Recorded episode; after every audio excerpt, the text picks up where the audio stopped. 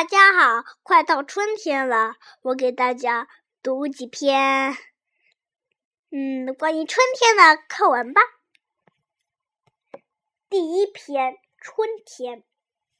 疯跑的直喘气，向大家报告好消息：春天来了！春天来了！花朵站在枝头上，看不见春天，就踮起脚尖，急着找春天在哪里。花不知道自己就是春天。谢谢大家的收听，欢迎你们下次再来，拜拜。